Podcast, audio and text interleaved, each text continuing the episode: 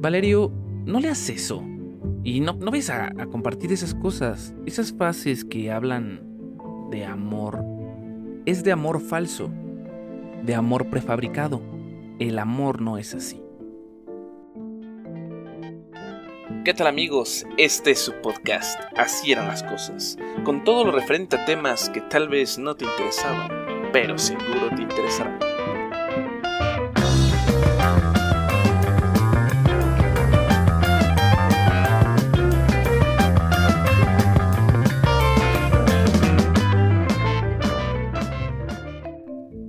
¿Alguien a vez se ha preguntado si se necesita algo para enamorarse?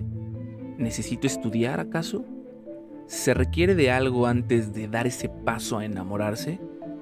Pues debo decirles que sí, sí se necesita de algo. Dos cosas de hecho. Primero, liberarte. Y segundo, amarte.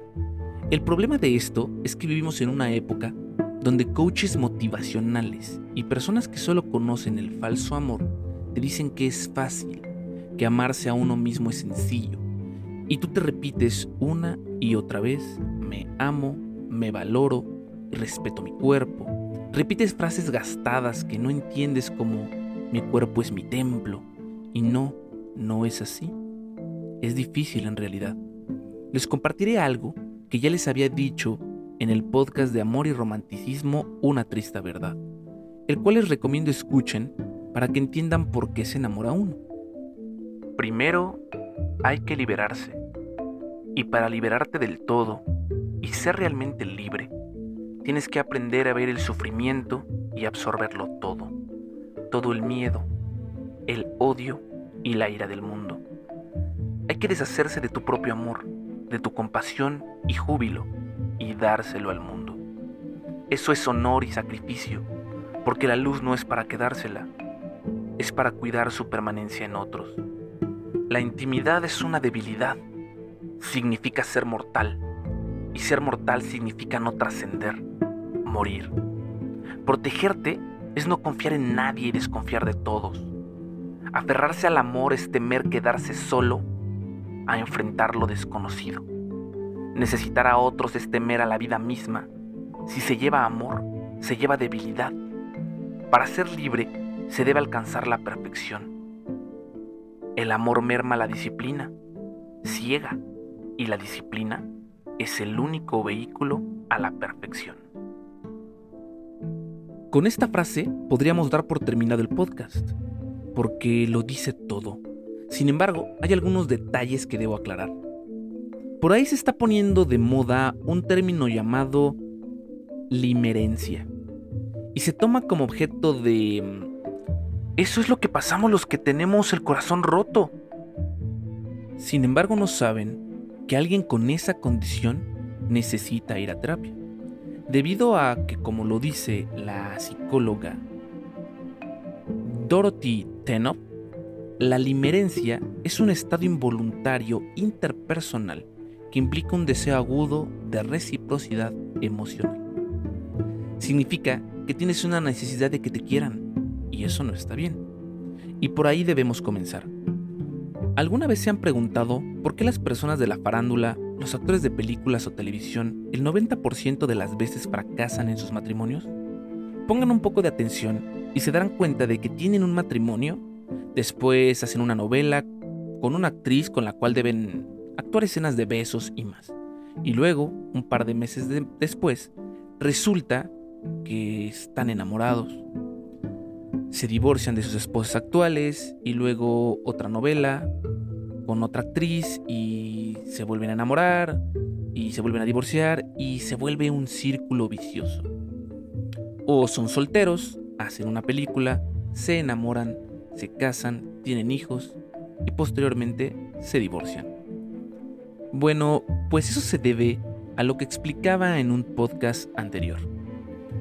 Lo que busca el ser humano es justamente es ese momento de estar enamorado, que como ya sabemos, no es otra cosa que producto de la fenilananina, que nos hace sentir enamorados y eso dura nueve meses, un año, y después se acaba. Y cuando estás con una persona nueva, tienes momentos íntimos o como los actores, besos y otras cosas, pues desde luego otra vez el cerebro produce fenilananina y te enamoras de nuevo. Y así sucesivamente. Yo soy un fiel creyente del poliamor.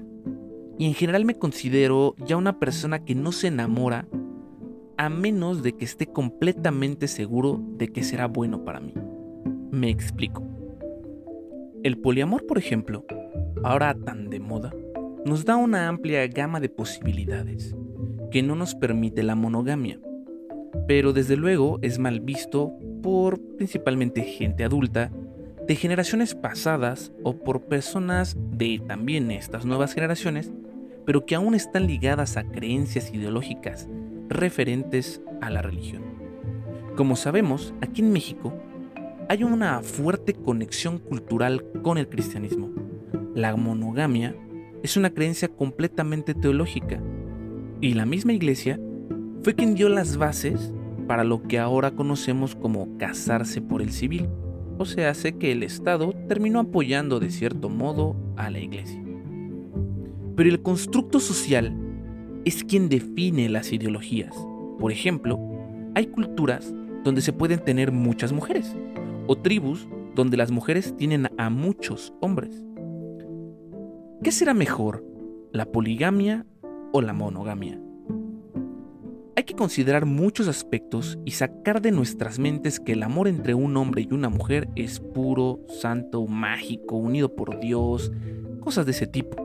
Porque ese pensamiento es parte de un adoctrinamiento religioso y primeramente nosotros debemos pensar por nosotros mismos y decidir qué es lo que queremos.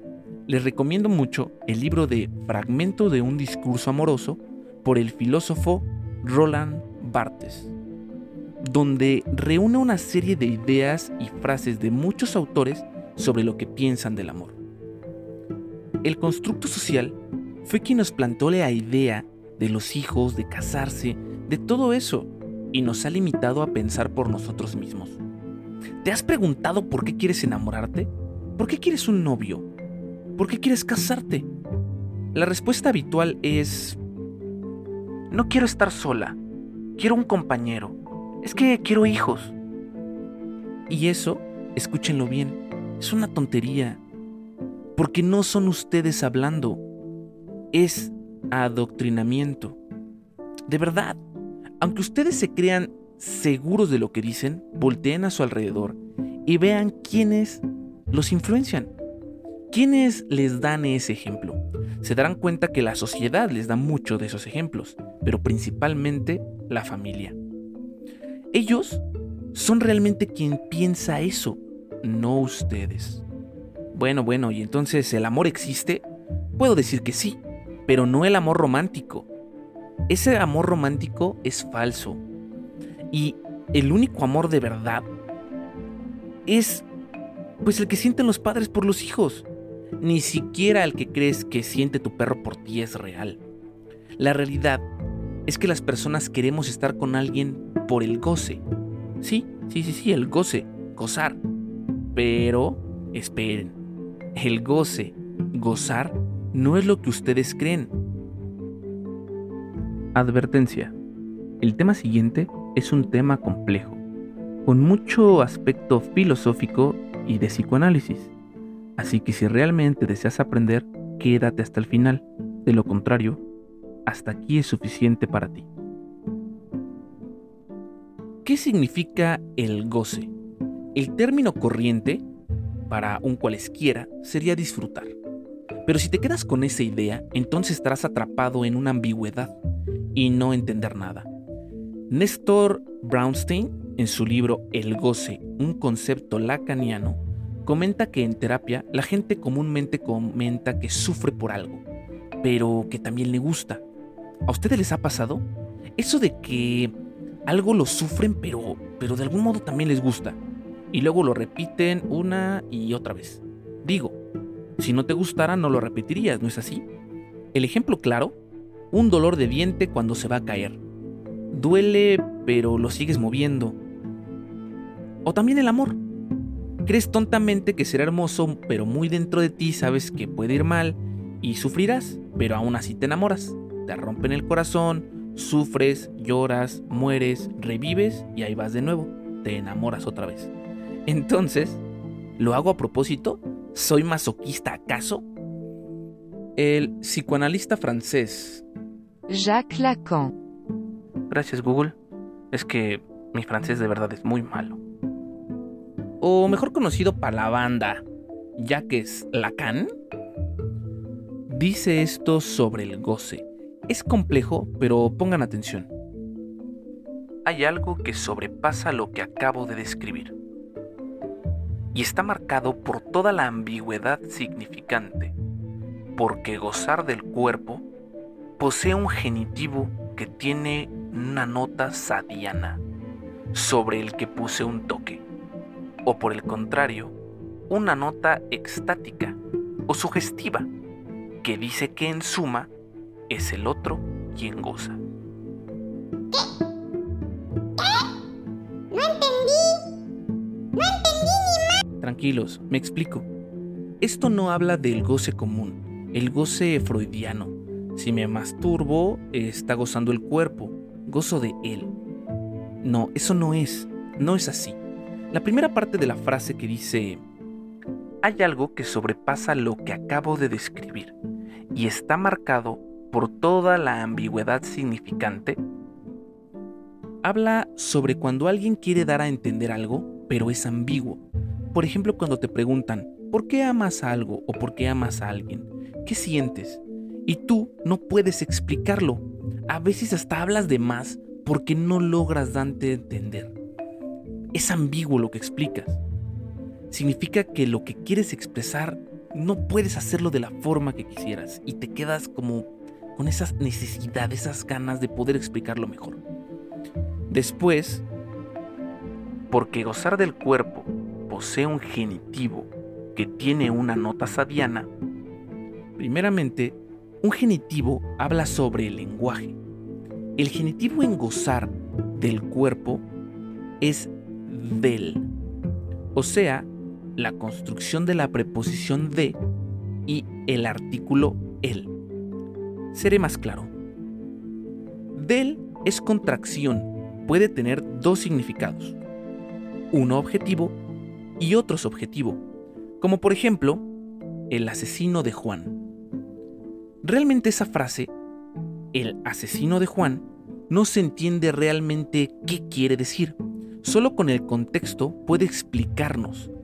Porque por un lado, si Juan es el sujeto, o sea, es subjetivo el significado, entonces ahí dice, Juan es asesino.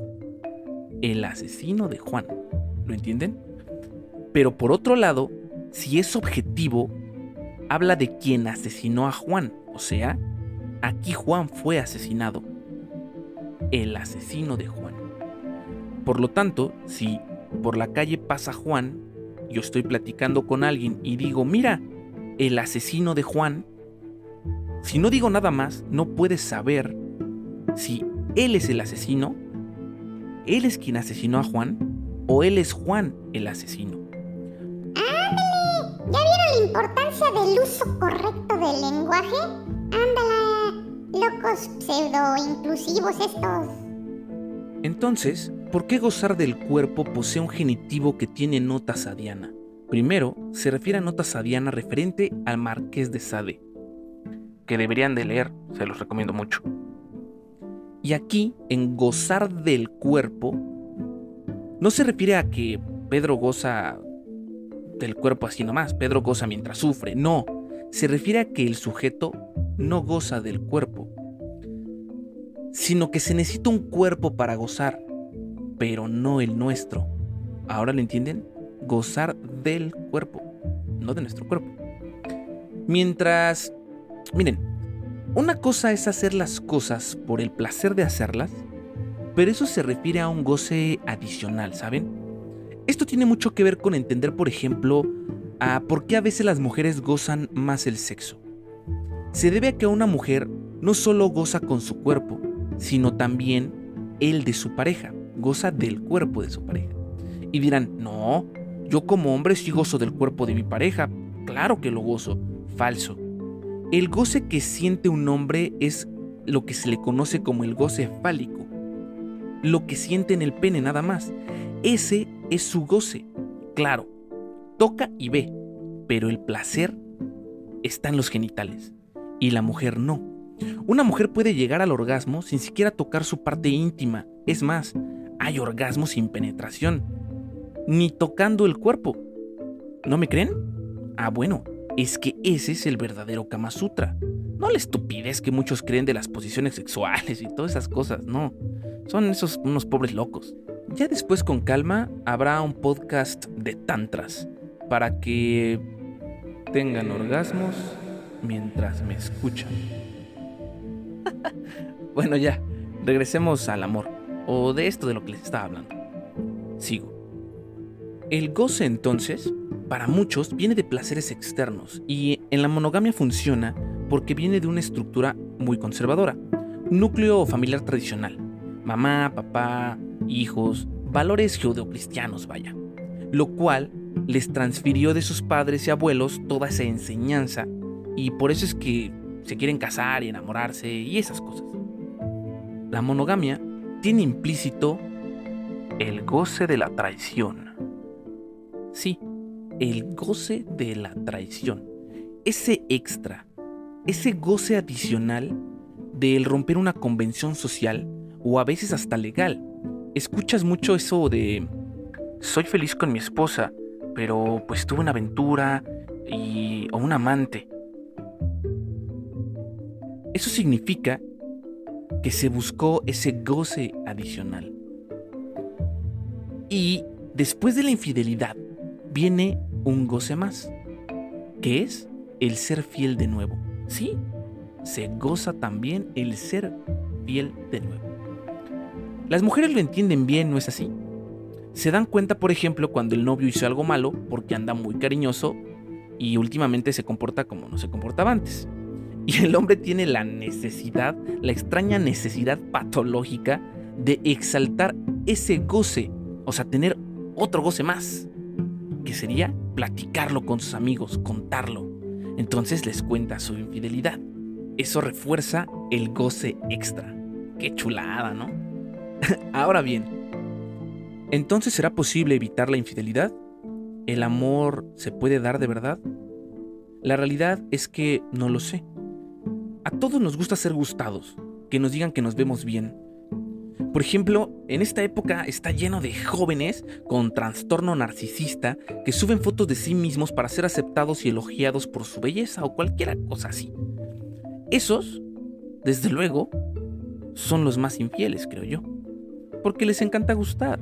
Siempre se irán con una persona que les diga que les gusta más. Lo que no entiende la gente del amor es que el amor no es eterno y debe reinventarse. Es fácil de entender cuando, por ejemplo, uno se enamora de su ex. ¿Y por qué pasa eso? Pues porque ya no es el mismo exnovio y tú tampoco eres el mismo. Se han convertido en algo diferente y ahora te gusta eso nuevo de él. Por eso pasa que terminas con tu novia y dices, desde que la dejé se puso más buena. Desde que lo dejé se arregla más, se ve más guapo etcétera, etcétera. El amor es irracional. Una vez escuché a un escritor decir que el amor es la locura más lúcida del hombre. Y después me di cuenta que es verdad. Se refiere justamente a la irracionalidad como locura. Todo va mal, las cosas fallan y eres consciente de que te tratan como basura, pero sigues ahí. Esas frasecitas gastadas de amor que ven en Facebook, esas notitas que hablan de te amo tanto, Eres mi vida, te amo por esto y por lo otro. No amigos, no va por ahí. No porque te amo, te respeto. Más bien, a través del hecho de que te respeto, el amor se da. ¿Se dan cuenta de la diferencia? Si son de frasecitas, de romancear y de todas esas cosas, lo único que provocarán es llegar a la posesión. Y ojo, No digo que esté mal. El romance no es del todo malo, pero hay que saber hacerlo bien, moderado. Por ejemplo, la gente celosa, que es posesiva, está enferma. Es gente de la que se deben de alejar. Porque el miedo a que te sean infiel tiene que ver contigo, no con tu pareja. Tú eres el que está loco. Y por otro lado tenemos esa onda de ser detallista. Peligroso también. ¿Por qué? Porque no sabemos serlo. Hay que saber ser detallistas. Ya que se puede convertir en un concepto cuantitativo. Y si el amor se hace cuantitativo o cualitativo, entonces se mercantiliza. ¿No les pasa que tienes una novia, un novio y ya no sabes a dónde llevar a tu, a tu, pareja para sorprenderlo? ¿Porque ya se te acabaron las ideas? ¿O no puedes ser muy detallista porque las flores son caras? Todos pasamos y pensamos en eso, ¿no es así? Tener novio sale caro, pensamos. Y muchas mujeres en esta época se han acostumbrado a los detalles. Te dicen, es que no eres detallista. Y te lo dicen porque no la sacas a comer o ya no le llevas rosas como antes, ya no le regalas como antes cositas o chocolates, etc. Y eso no es tu culpa, puede ser culpa más bien de tu economía. Pero sucede que simplemente ellas también están adoctrinadas a eso. Eso ven, eso les enseñaron. Y el amor se ha convertido en algo mercadotécnico. Una amiga me dijo, es que me rompió el corazón. Pero lo extraño, era súper detallista. Y entonces me pregunto yo, ¿te llevaba de viaje? Pues sí. ¿Te llevaba rosas? Sí, también me regalaba muchas rosas. ¿Y también te regalaba? Sí, sí, también me regalaba. Entonces, ¿qué amabas de él realmente, morra? ¿Lo amabas a él o amabas que era detallista? Miren, el poliamor tiene la característica de que tú eliges a cada pareja por algo en específico y no necesitas que una tenga todo. Una para platicar, otro por el sexo, otro para ir al cine. Digo, se escucha raro, loco, pero funciona. ¿Y tiene algo de malo?